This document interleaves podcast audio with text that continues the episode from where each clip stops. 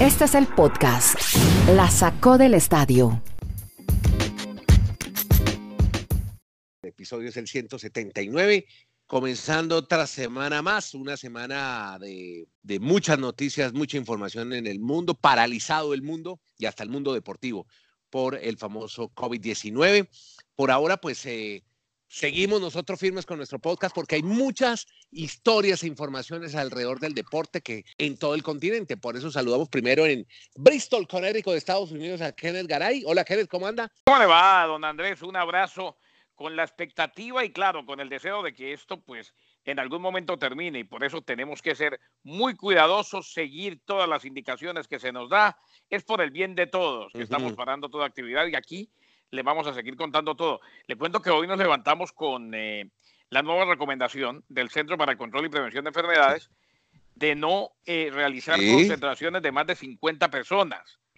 O sea, eh, de, aquí, de aquí en más, no más de 50 personas se van a permitir en cuanto a concentraciones, eventos y demás, lo cual, al menos por un tiempo, hará que se deje de propagar el coronavirus o al menos se intentará evitar que se propague el coronavirus y en estados como Connecticut, Nueva York y New Jersey, donde estamos, en el estado de Connecticut, en esa área triestatal, eh, a las 8 de la noche, desde las 8 de la noche los restaurantes, por ejemplo, no pueden servir en sus comedores, sino que tiene que ser eh, eh, o para llevar o delivery o servicio a domicilio. a las 8 de la noche se cierran todos los gimnasios, en fin, poco a poco, también los teatros no pueden abrir después de las 8 de la noche, poco a poco se van tomando medidas para evitar cada vez más las aglomeraciones de público. Bueno, usted que habla de gimnasio, bueno, en Colombia la situación es similar. Yo le cuento, yo estoy en Chile, eh, en Santiago ya estamos en fase 4, ya se cerraron las fronteras, se ha de destinar un dinero bien importante para, para mantener esa famosa curva de la que están hablando los expertos, que no vaya a aumentar porque estamos en la misma situación que están en Europa hace tres, cuatro semanas. Yo quisiera saber en Colombia cómo van las cosas y para eso saludamos a Dani Marulanda en Medellín. ¿Cómo se está viviendo esta época de COVID-19 donde hay gran alarma y las autoridades siguen tomando más medidas? Hola, Dani, ¿cómo anda? Hola Andrés, Kenneth, saludos para todos. Pues aquí se están tomando las medidas de precaución. Creo que eso es lo que están no solo en Colombia, sino tratando de hacer en América Latina, de entender el caso como creció en otros países, porque uno ve todos los días cifras y a cada hora, a cada minuto. Y lo más sorprendente es que por no haber tenido una precaución, pues obviamente se se complica más el tema, se, puso mucho más complejo en esos países. Es que, mire, el 75% de los casos se han dado en cuatro países, China, Italia, Irán y Corea. Sí. el 80% de las muertes también en los cuatro países, que fueron los que en un principio de pronto no tomaron mucha precaución y por ende esas consecuencias. Entonces yo creo que aquí en América Latina está cambiando el tema y en Colombia, pues básicamente ya el presidente en alocución anoche manifestó que los colegios no tienen clases prácticamente durante cinco semanas, eh, esperando toda la evolución y el tema de cómo van a controlar los vuelos internacionales para evitar que se propague más, porque ya a esta hora que hacemos el podcast en Colombia han registrado 56 casos. Ya metiéndonos en el tema deportivo, la Liga Alemana de Fútbol extendió la inactividad, ya van es hasta el 2 de abril. Eh, Estados Unidos se puede quedar sin deportes hasta ocho semanas, Kenneth Garay, ya usted ha hablado de las 50 personas, por ocho semanas, el doble del tiempo de 30 días durante el que la NBA, la NHL y la MLS habían decidido para actividades, así que se aumenta el tiempo para esta para hacer este control y esta prevención. Sí, cuente. Es más, Andrés, aquí se baraja, eh, y, y, ojo que se dice con cierto optimismo, ¿no? Se baraja más o menos mediados de junio para el regreso de actividades.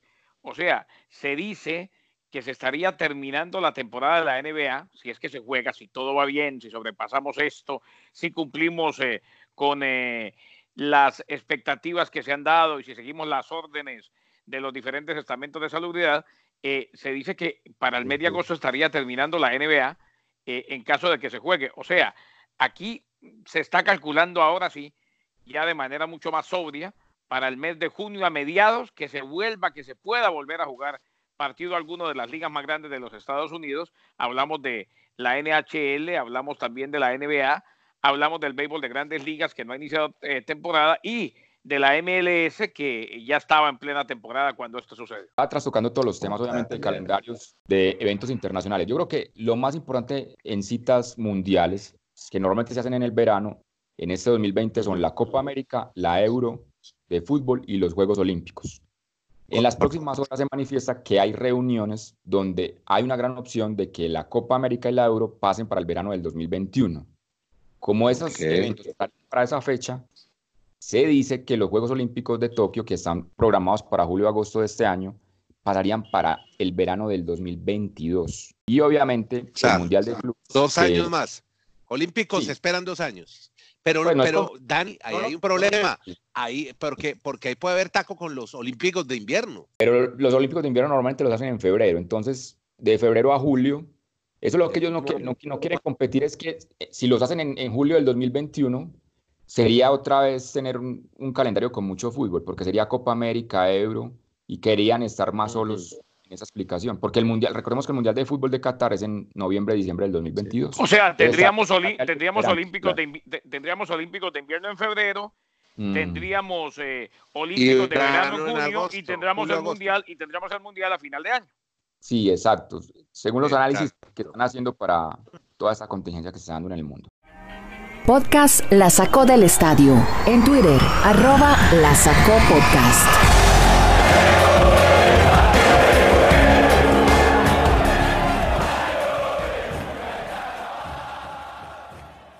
Brasil suspendió el fútbol, México también ya suspendió, pero ayer logró terminar. Pero lo de Brasil es importante porque ayer hubo un hecho anecdótico, uno de los equipos salió con, con mascarillas al campo de juego. ¿Por qué los deportistas sí podían seguir en actividad y no el público? Que ellos también pueden verse afectados en cualquier momento, como ha ocurrido con varios deportistas. ¿Saben qué dijo el presidente Bolsonaro? Dijo que esta era una muestra de histeria, haber suspendido los torneos de fútbol. En México, hasta ayer entonces hubo fútbol, y cerramos con el famoso juego que además era impresionante. Yo logré ver el partido, impresionante verse Estadio Azteca vacío. Se oían los gritos de los jugadores, del técnico a los jugadores, pero una cosa rarísima, no sé si ustedes experimentaron la misma sensación. Pues nos tocó, nos tocó Andrés, no, no relatamos el América Cruz Azul, eh, el clásico joven con, el que se cerró la jornada. Todo fue terquedad en México el fin de semana. Vea, arrancamos el viernes narrando, y le hablo del caso muy particular, relatando el partido entre Cholos de Tijuana y el Pachuca. Con público. Este, con público y en la frontera. Una locura. Ah. Totalmente. Claro, porque es que, a ver, eh, jugarlo con público ya era necesidad. Jugar un partido con público en la frontera, ¿eh? ahí al lado de San Diego, pues zona de mucho movimiento, de entrada y salida constante, pues eh, de por sí ya era más complicado. Esa misma noche Jugaron Morelia y Querétaro con público. El sábado nos levantamos y nos, y nos dijeron, vea, eh, todo sigue, pero sin público. Todo será sin público hasta el final. O sea que estuvimos relatando el sábado y relatando también fútbol de la Liga MX el domingo. Eh, ayer, por ejemplo, cuando estábamos en el partido entre Atlas y el conjunto del Toluca, el, el Atlas Toluca que ganó Atlas 3 a 2, ahí ya se dio el comunicado de la Liga MX donde decía que terminado el partido de Cruz Azul América con el que concluía la fecha, se le daba un parón al fútbol mm. mexicano, se eh, cancelaba el fútbol en México hasta nueva orden. Así pues que se demoraron, pero al final hicieron lo correcto. Kenneth, de, todos los comunicados, el más curioso y el que más hilaridad causó en las redes sociales fue el de la semana anterior, previo a esta fecha, donde simplemente decían que la medida era que los jugadores no se saludaran de mano al inicio del partido. Esa era la única condición que había para esta última fecha. Que de saludos nada, que de saludos poquito. Eh, qué horror, lamentable. El hecho es que al final se suspendió el fútbol. Eh, son varios los países que jugaron a puerta cerrada. Costa Rica jugó a puerta cerrada, Argentina a puerta cerrada. Tengo entendido que Chile jugó a puerta cerrada. Eh, o sea que no fue exclusivo de México, pero, hombre, uno se imaginaba que después de que el viernes la Liga Premier eh, se hizo consciente del tema y dijo, no, en definitiva no jugamos.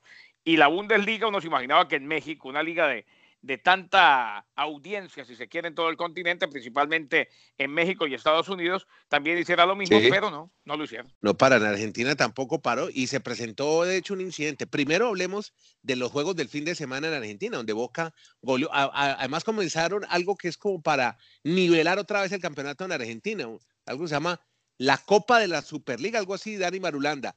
Y ha ganado Boca Juniors, ganó, goleó 4 por 0, le ganó a, a Godoy Cruz en Mendoza, sí señor. Hizo gol Jorman Campuzano, un jugador colombiano que además después se vino con una declaración bien, bien interesante. Dani, usted tiene una historia sobre Campuzano, el colombiano. Sí, en Argentina que se inventan tantos torneos que llegó a tener hasta 30 equipos en primera división. Imagínese usted todo lo que pasa. Jorman Campuzano anota su primer gol con Boca Juniors en todas las competencias. Y terminada la, la confrontación, pues él dice, se muere más la gente en la calle de hambre que de, un virus como el que nos está atacando. Eso causó mucho revuelo, pero es que él se cuenta la historia de que él es un chico que nació en Tamalameque. Tamalameque, esa, es la tierra de la llorona loca. Es verdad, es verdad, hay un disco que dice en una calle de Tamalameque, dicen que existe una llorona loca, que baila por aquí, que baila por allá, ah, como estaba comprendido en la boca. Una población que no tiene más de 15 mil, una población que no tiene más de 15 mil habitantes, y este chico salió de allí porque él decía que no tenía opción más de vida y que él quería darle pues un, futuro más interesante a sus padres. Él se fue a probar suerte a Bogotá, le gustaba el fútbol obviamente desde muy chico, pues, estábamos hablando en la adolescencia, empezó a trabajar una panadería y en la panadería pues le veían el talento para jugar fútbol, lo llevan a partidos, digamos, torneos amateur y le pagaban por cada partido. Se presentó a veces en equipos de, ah, usted. Bogotá, pero no quedó y vio una, un anuncio en Facebook que en el Pereira, en el Deportivo Pereira, que en ese momento estaba en la B, estaban haciendo una convocatoria, vendió su celular, tomó una, la flota, es decir, acá en Colombia se, dice la flota cuando se van en bus hasta Pereira, y allí se presentó y fue el jugador que quedó elegido por un técnico llamado Hernán Lisi, un extranjero que vio el potencial que tenía Jorman Campuzano. Y entonces el día que en Bogotá él vivió en la calle, literalmente, que él ni siquiera le decía a los padres que no estaba viviendo en la calle, él, él decía que estaba viviendo de un tío, pero él realmente estuvo en la calle según lo que él argumenta y comenta. Y de pronto fue esa la declaración que él dio después de hacer este gol el fin de semana. Sevilla anda detrás de Jorman Campuzano, el club español. Vea, una historia parecida hay con un muchacho que se llama Carlos Alcaraz, de 17 años. Este es un jugador que eh, estaba en la reserva de Racing de Avellaneda, lado de 17 años, que había jugado el viernes pasado en el torneo de reservas. Alcaraz había marcado gol bueno, lo llama el fin de semana Becachese, que es el técnico que era el asistente de San Paoli cuando era técnico de la selección eh, chilena y luego la selección argentina. Lo llamó y le dijo, oiga, pelado, venga, lo voy a convocar para el partido del domingo.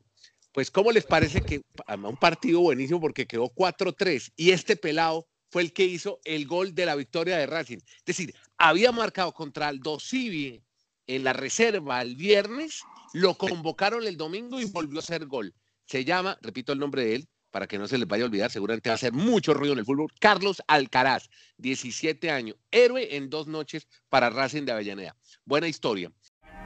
Podcast La Sacó del Estadio. En Twitter, arroba La Sacó Podcast.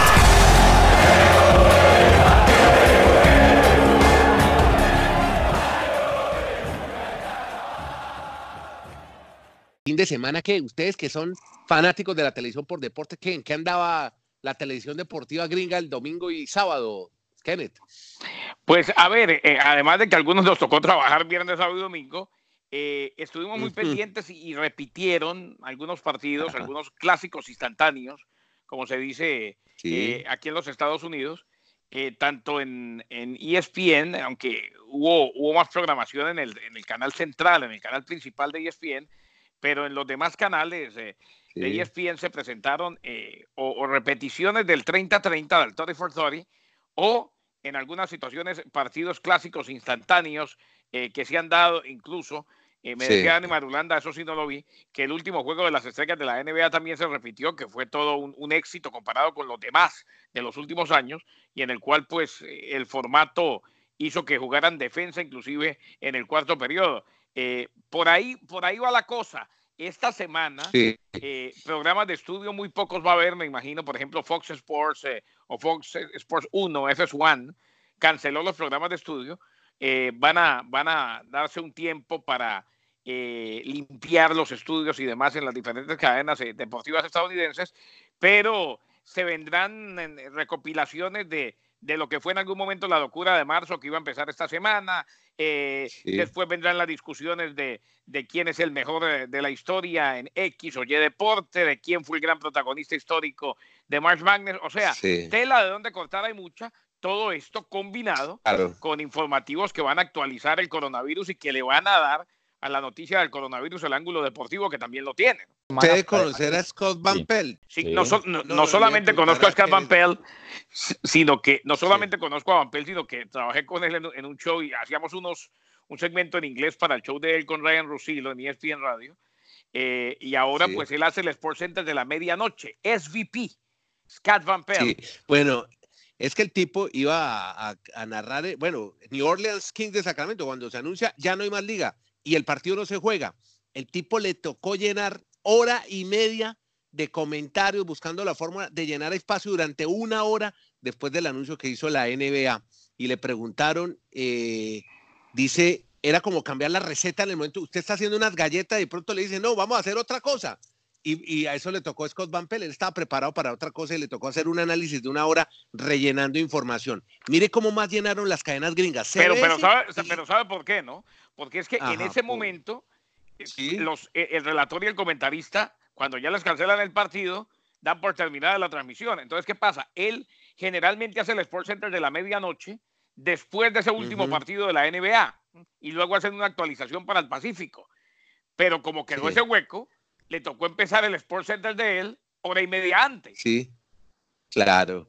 Impresionante. Bueno, ahí está, el tipo muy recursivo, pues logró rellenar, como dice usted, o llenarlo con información, con comentarios. CBS emitió las ediciones de los partidos de campeonato de colegial del Big Ten y Atlantic. Eh, también CBS tenía que estar presentando esa hora los equipos del March Madness. NBC Golf Channel emitieron las dos primeras rondas del Players Championship. La cadena Fox le dejó a sus filiales decir que transmitían en ese espacio eh, que tenían para la NASCAR en Atlanta. Y, en Brasil, por ejemplo, se iba a hacer un, un campeonato de UFC y ESPN tuvo que emitir las series de 30 por 30. A propósito, yo me vi la de los duelos Boston contra Lakers, los partidos entre Magic Johnson y Larry Bird. Y, se acuerda, la semana pasada habíamos hablado de, de, lo que era la Copa Libertadores, de los duelos, los enfrentamientos. Esto era peor que la Copa Libertadores. Los agarrones, las peleas, los comentarios fuera de tono. Sí, una cosa impresionante en los, los, duelos Lakers Celtics. Eh, el evento programado para Brasil se llevó a cabo sin público. La UFC no quiere parar eh, y muy seguramente no va a parar así sea sin público porque tiene un gran contrato con la aplicación de ESPN y con programación de ESPN abierta también. O sea que eh, están siendo duramente criticados, pero Dana White insiste, que es el dueño, el comisionado, el presidente de la UFC, en que la actividad sigue así sea sin público.